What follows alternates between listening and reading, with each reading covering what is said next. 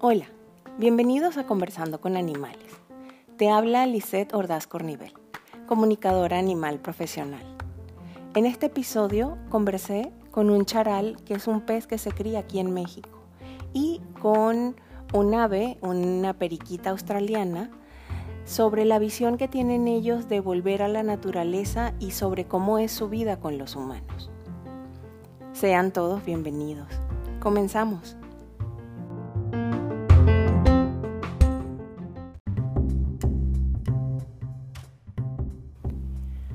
Cuando solicité la ayuda para entrevistar animales para el capítulo sobre animales adoptados, me ofrecieron para que entrevistara a dos animales en particular. Unos charales rescatados de una presa que estaba contaminada y una periquita australiana que se consiguió una humana caminando por la calle. Decidí realizar un episodio aparte con estas dos conversaciones porque podría tratar el tema de la libertad y el regreso a la naturaleza de los animales que han sido criados por humanos. Quise tener una conversación libre con cada uno. No tenía una serie de preguntas como en alguna de las otras entrevistas que he hecho, sino que me permití que mi curiosidad y sus ganas de conversar hicieran este capítulo. Los charales, eh, con ellos decidí conversar también con la especie, o sea, no solo con el individuo, sino con todos los individuos que pertenecen a la especie, para que no solo me dieran la visión del mundo físico de ellos, sino que también me dieran una visión más amplia sobre su función y qué, cuál es su relación con los humanos. El primero de, los que entrevisté fue a uno de los charales y lo primero que hago es acercarme al pez. Y él se pone muy nervioso y no deja de preguntarme que quién soy. Muchas veces cuando los animales tienen una primera aproximación que no, no saben que, o no recuerdan, mejor dicho, que los, los humanos nos podemos comunicar con ellos, se extrañan y eh, me toca explicarle, pues a todos los comunicadores nos toca explicarle. Y, este fue el caso con, el charal. Él, se extrañaba mucho porque los humanos que conocen no lo hacen. Y eh, le pregunto que por qué está tan nervioso y me dice que así es él, porque no dejaba de moverse, o sea, yo lo veía que se movía, se movía, se movía.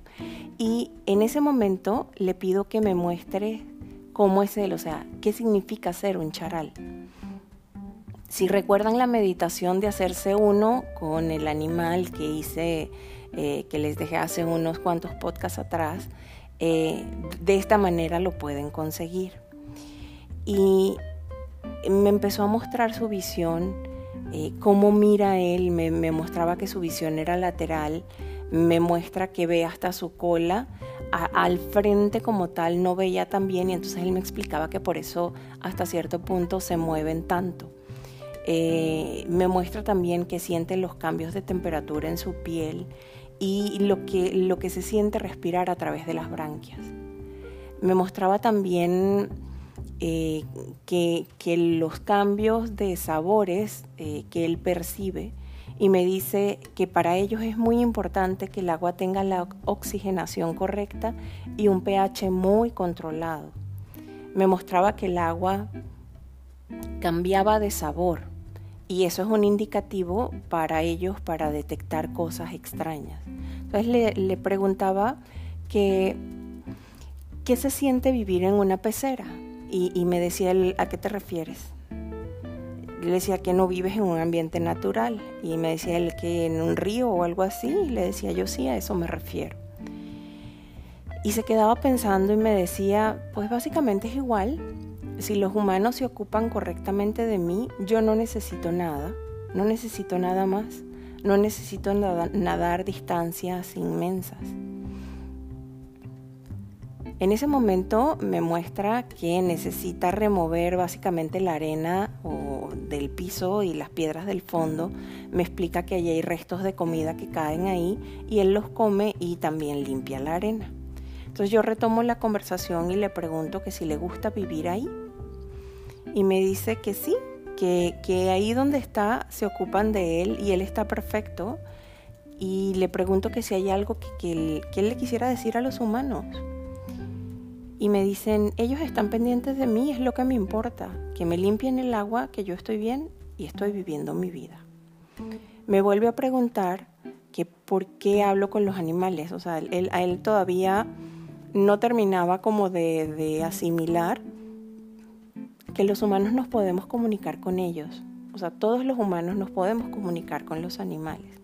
Entonces, yo le respondía que bueno, que, que, a mí me gusta conversar con los animales porque me gusta saber y que nunca había hablado con un pez y, que le agradecía muchísimo que pudiera conversar conmigo.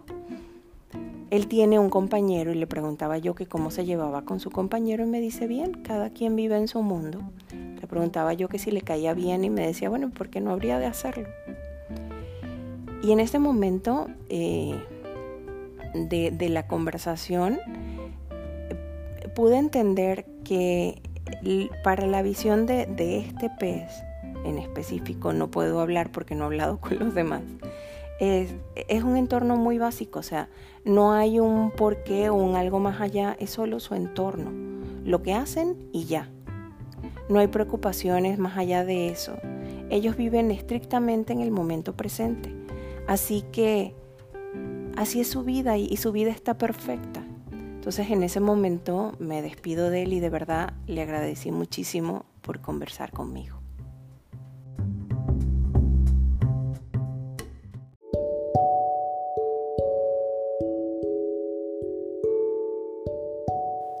Cuando terminé con los peces me contacté con la especie.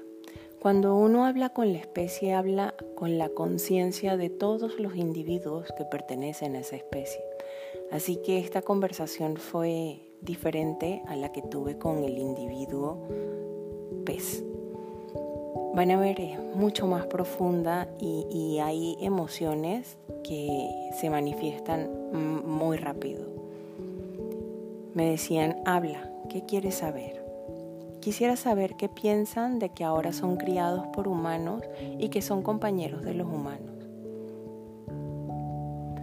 Me respondieron, realmente son muy pocos los humanos que nos tienen como compañeros. Nos tienen de adorno y para consumo, y a veces ni siquiera se ocupan de nosotros. Por lo general, donde nacemos, o sea, nos volvemos físicos, no existe las condiciones más adecuadas de amor, y salubridad mientras se le exige a la especie que se reproduzca de manera inducida muchas veces. Le comento que desde mi ser le pido respetuosamente disculpas por eso, no es algo que esté en mis manos cambiarlo, pero algo que sí puede eh, y puedo con lo que puedo ayudar es a través de mi voz y que muchos humanos conozcan esas situaciones y el sentir de ellos. Realmente percibía mucho enojo y mucha frustración, pero también percibía un amor inmenso, un amor enorme tiene la especie. Continuó la conversación.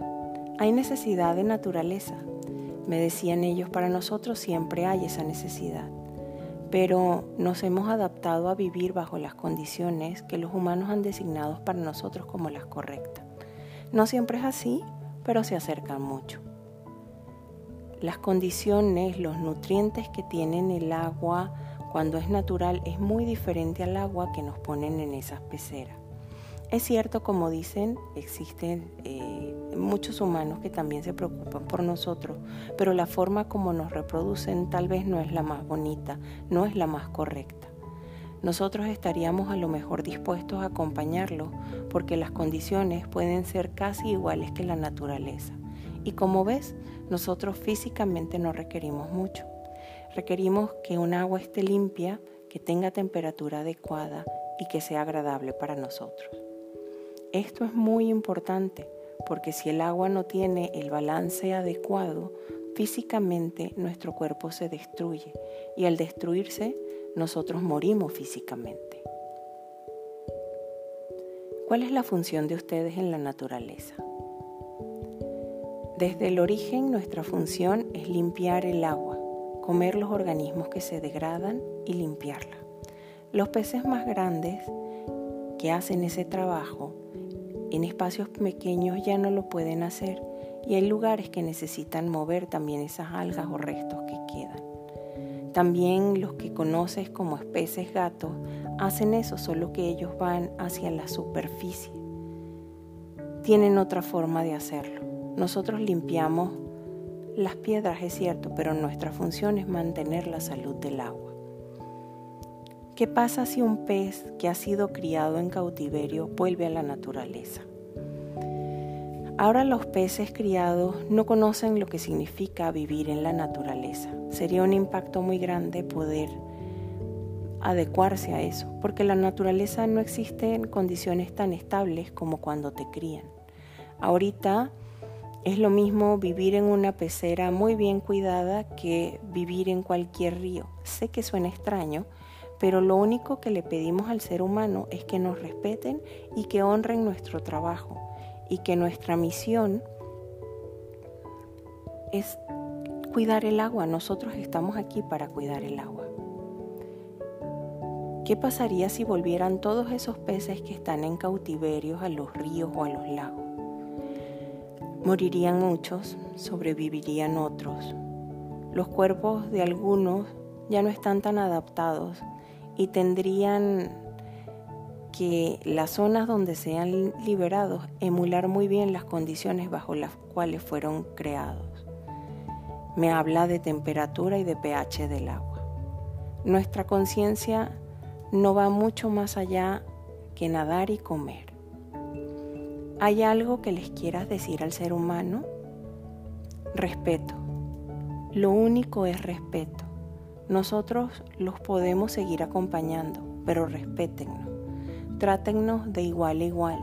Estamos cuidando una fuente vital para todos. Ustedes no nos permiten hacer esa función al encerrarnos en sus casas. No nos están permitiendo cumplir nuestra misión. Así que por lo menos respétennos. Hay hermanos que están en la naturaleza y están cumpliendo con esa misión. Les agradecí mucho y me despedí. En ese momento sentí que la especie se quedó un poco más tranquila. Pero ellos lo único que nos están pidiendo es que los respetemos y les permitamos ayudarnos a limpiar el agua. Nada más.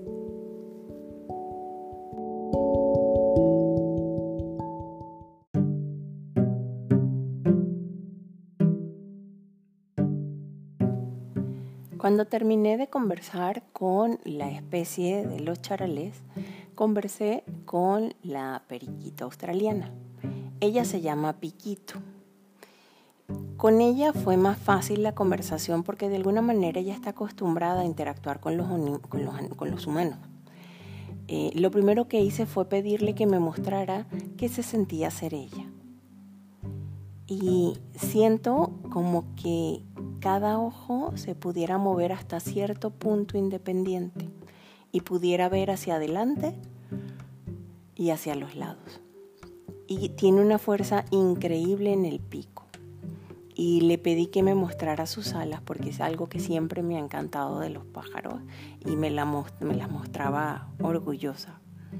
Le preguntaba yo, ¿volaste alguna vez? Me decía sí, pero me cortaron la cola y las alas. Cuéntame tu vida.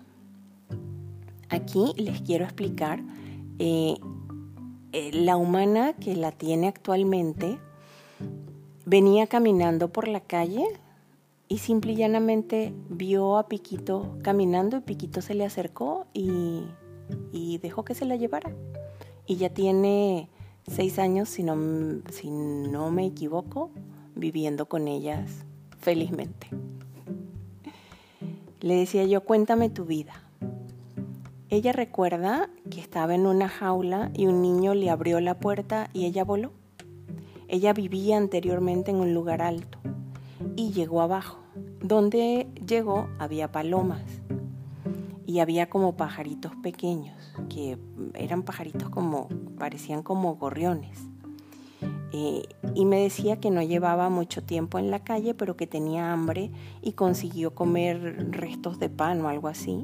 Y me explicó que vio caminando a la humana y vio el, el amor que tenía ella por los animales y, y que la humana la miró bonito y ella decidió acercarse a la humana aunque los demás animales, ella veía que los demás animales le tenían miedo, pero digamos que ella ya había convivido con, con humanos y ya conocía más o menos cómo era, el, cómo era el sistema, ella no tenía miedo y se acercó. Y la humana la tomó y se la llevó. Le preguntaba yo, ¿qué se siente vivir encerrada? Me decía, sé que hay muchos humanos que piensan que las aves deberíamos estar afuera y sí, deberíamos tener una relación balanceada y armónica, no solo con los humanos, sino con los demás animales. Y me muestra gatos, perros y ratas como, como sus posibles depredadores. Pero ahorita eso no existe, no hay ese balance. En la calle no hay condiciones para que yo consiga el alimento más sano para mí. Entonces ahorita, en este momento de mi vida, lo mejor es que yo tenga una humana que me ama como yo la amo a ella. Lo justo sería que si viviéramos con humanos, todos tuviéramos esa relación y pudiéramos tener una humana como la que tengo yo, que somos amigas, cómplices. Ella no es mi superior, ella se preocupa por mí y yo por ella. Si yo estuviera fuera no hubiera podido sobrevivir porque no tengo las condiciones para saber dónde están mis atacantes. Tal vez si hubiese tenido mucha suerte hubiese llegado a un lugar donde hay mucha fruta y semilla, pero es mentira porque el ser humano ha cambiado tanto las ciudades que ya no es posible conseguir esas cosas. ¿Debería el ser humano dejar de criar animales como, como tu caso? Mira, un pájaro debe ser libre y debe volar, pero cualquier ser se merece tener dignidad y calidad de vida. Si el humano sigue criando animales, pájaro que es mi caso, para no darles la calidad de vida que merecen, no deberían hacerlo. Nosotros deberíamos tener la opción de ir y venir, pero está tan mal, tan mal nuestra relación con los humanos que para qué vuelves, para qué regresas. Y aparte, no conocemos el mundo exterior. No sabemos cómo regresar a veces, porque cuando escapamos nos vamos desesperados, porque al igual que ustedes nos gusta salir y ver. Volar es muy sabroso. A lo mejor si tuviera las condiciones perfectas para nosotros, me gustaría ser libre. Aunque así como estoy también soy feliz. Claro, te hablo de mi perspectiva. Yo viví en la calle y luego, primero tenía un humano, fui a la calle y luego tuve, tengo este humano. Pero yo tuve suerte, yo no creía ser capaz de buscar comida. Y vi tanto miedo en las palomas y en los pajaritos pequeños y en la preocupación de conseguir comida que yo no quiero eso para mi vida. ¿Cuál sería la situación utópica para ti? Como el ser humano, según él, es el encargado de modificar todo y lo que hace es dañarlo a veces, que éste creara las condiciones perfectas para que pudiéramos vivir en balance y así poder liberar todas esas aves. Muchas de las que se liberen van a morir, pero también merecen una vez en su vida poder probar la libertad. Lo importante es que el ser humano se dé cuenta del daño que nos ha hecho a los pájaros al encerrarlos. ¿Para qué? Para que simple y llanamente tengan el poder de un sonido, cuando los pueden disfrutar en libertad. Pero no solo nos han encerrado, sino que han cambiado tanto su entorno y nos han mezclado tanto en su afán de tener el sonido cerca, que han roto el balance de las condiciones más propicias para que nosotros podamos volver volver a la libertad de volar y al exterior. Yo no sé sinceramente si lo más propicio para todos sea la libertad o el encierro. En mi caso, yo tengo una, una humana que me adora y somos amigas y para mí así está perfecto. ¿Te comunicas con otros pájaros? Sí. Y me explicaba que todos los pájaros pueden sentir la libertad en su corazón como si fuera un gran pájaro y ellos estuvieran conectados a esa conciencia. Por eso es importante que existan pájaros libres, para que los que están en cautiverio puedan seguir conectados y seguir saludables. Me decía también, el ser humano está lo que está sintiendo lo que significa sentirse encerrado, pero tiene miedo de salir, porque afuera no están dadas las condiciones para que salgan. Si el humano ahorita es liberado, se puede morir o sobrevivir. Yo le diría al ser humano que trabajemos todos, los animales los ayudaríamos en crear las condiciones para que todos salgamos y sea un mundo seguro para todos. Eso le pediría al ser humano. ¿Le decía yo algo más que nos quieras decir? Ojalá este encierro sirva para que reflexionen mucho y cambien muchos corazones.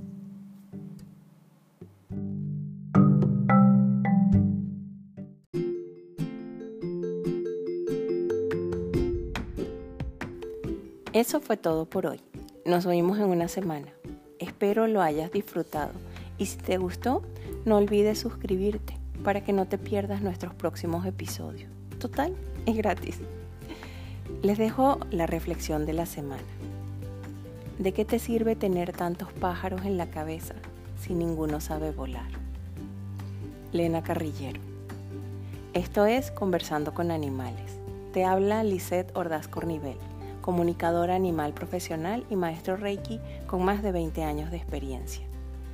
¿Quieres conversar con tus animales, saber qué les pasa o te quieres comunicar conmigo? Contáctanos en nuestra página web conversandoconanimales.com o en nuestras redes sociales, Facebook e Instagram, Conversando con Animales. Nos oímos el próximo viernes. Te invito a que me acompañes en este camino. Gracias.